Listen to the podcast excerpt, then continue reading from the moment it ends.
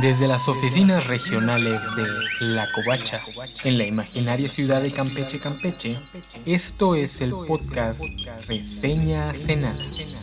Un podcast donde reseñamos cultura pop para gente que tiene mejores cosas que hacer. Con su anfitrión, César Castañón. The Ultimates, volumen 1, número 11. El arte de la guerra.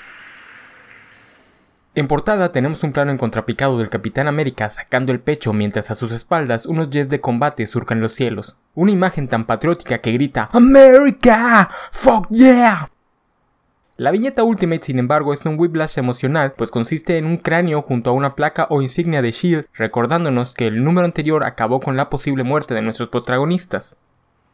La primera página de una sola viñeta, como no, continúa recordándonos la devastación en Micronesia, con los helicarriers naufragados en medio del mar y flotando a su alrededor cadáveres calcinados. En el centro de controles del Triskelion, Herr ordena una y otra vez que chequen y vuelvan a checar que en efecto todos los soldados de SHIELD que viajaron al Pacífico estén muertos. Los achechincles le aseguran que todas las lecturas indican aniquilación total de los 20.000 soldados, pero Kleiser les dice que es prioritario confirmarlo. Ahora sí, volvemos a donde nos quedamos el número anterior, con Kleiser a punto de entrar al cuarto de comunicaciones en el que Jan está escondiéndose. Kleiser rompe la puerta de seguridad, hecha de metal puro como si fuera simple papel, y le vuelve a pedir a Janet que no sea tonta y simplemente se rinda. Pero Jan decide dar pelea, se convierte en avispa e intenta escapar. Sin embargo, el nace simplemente la toma de las alas y ante los intentos de Was de noquearlo con su aguijonazo, el extraterrestre le revela que tal vez sus soldados podrían ser noqueados con eso, pero que él es un oficial comandante Chitori, por lo cual es mucho, mucho más resistente.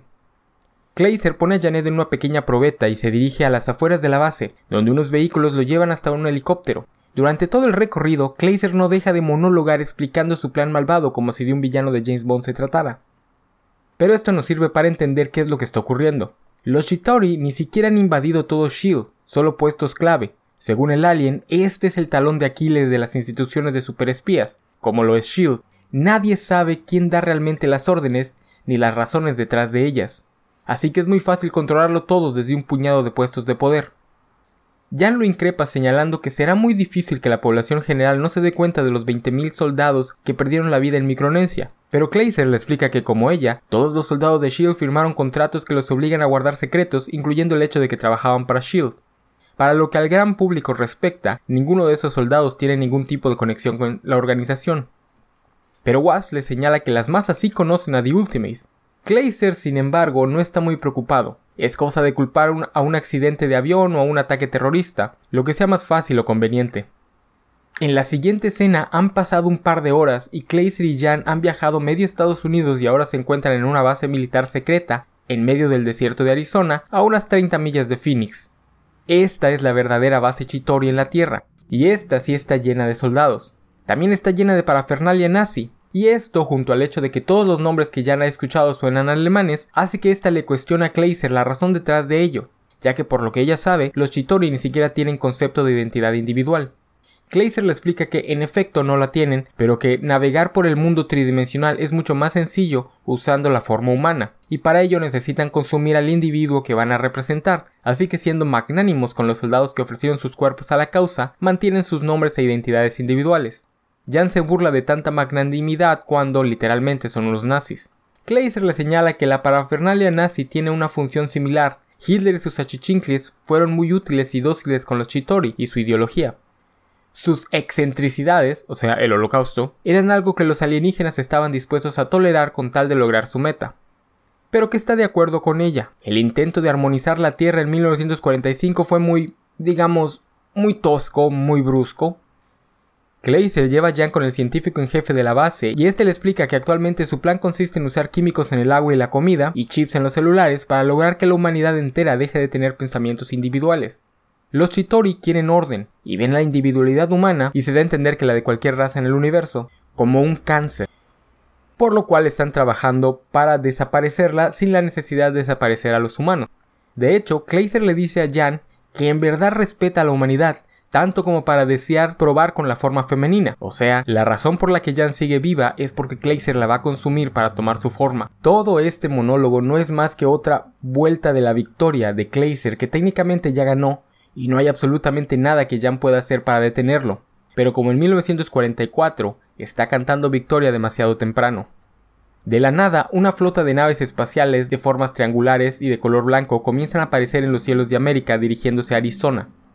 Glazer se comunica con ellos regañándolos por no usar el dispositivo de camuflaje y alertar a toda la humanidad de su presencia. Y vaya que la han alertado. Las noticias de todo el mundo, y por todo el mundo, Milar solo nos muestra Estados Unidos, están observando lo que pasa y preguntándose por qué el ejército no reacciona.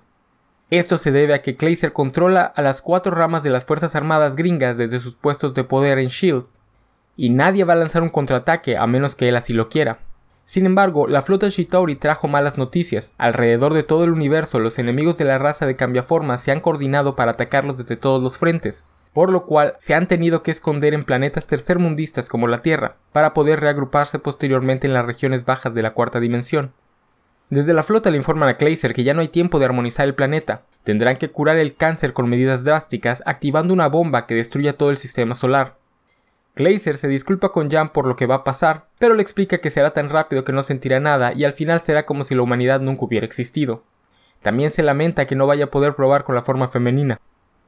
Glazer ordena activar la bomba y comienza el conteo regresivo. La Tierra tiene menos de 45 minutos.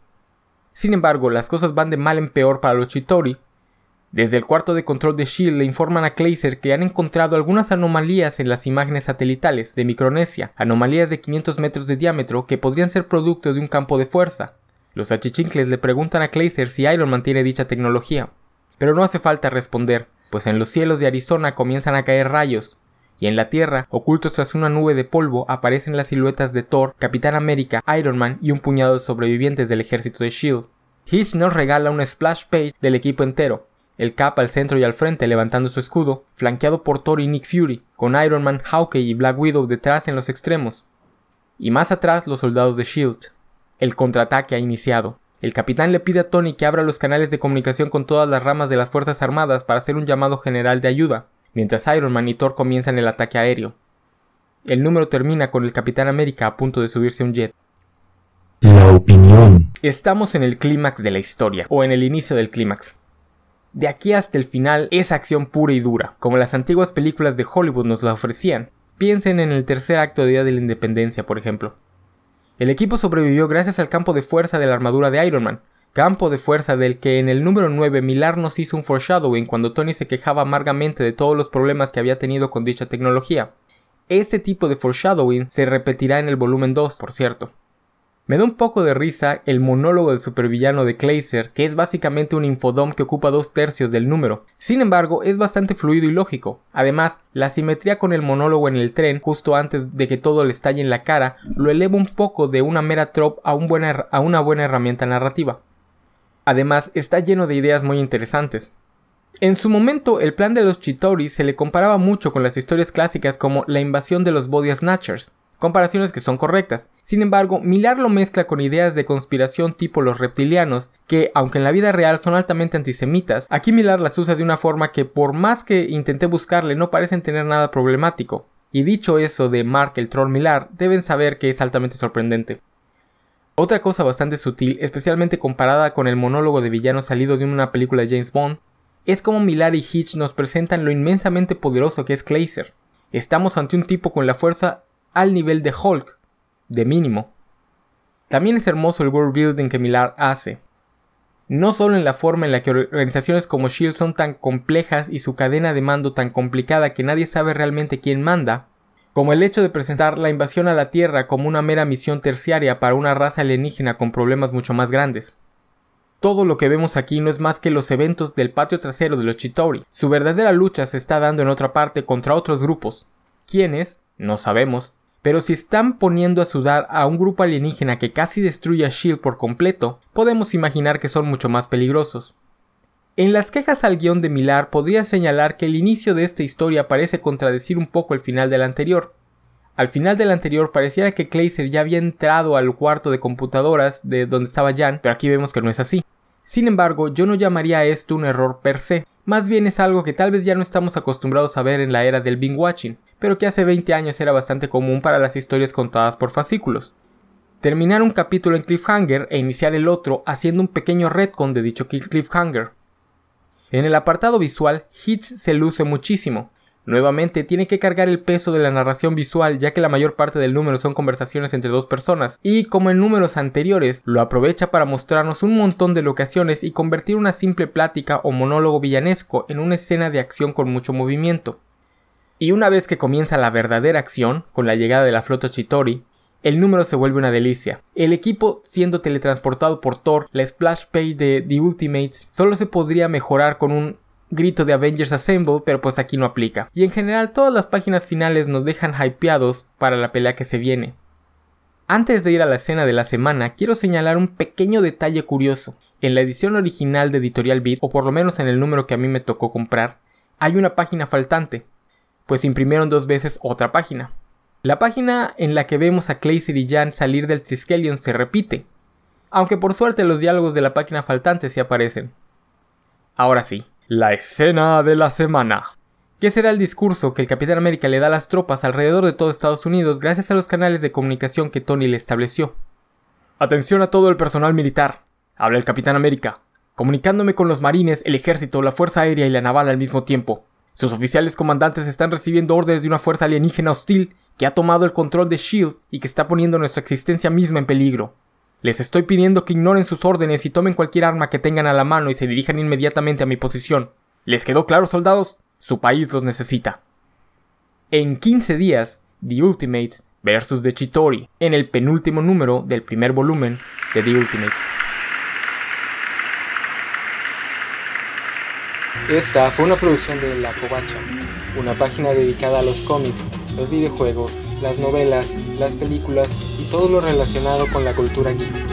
Pueden encontrarnos en lacovacha.mx.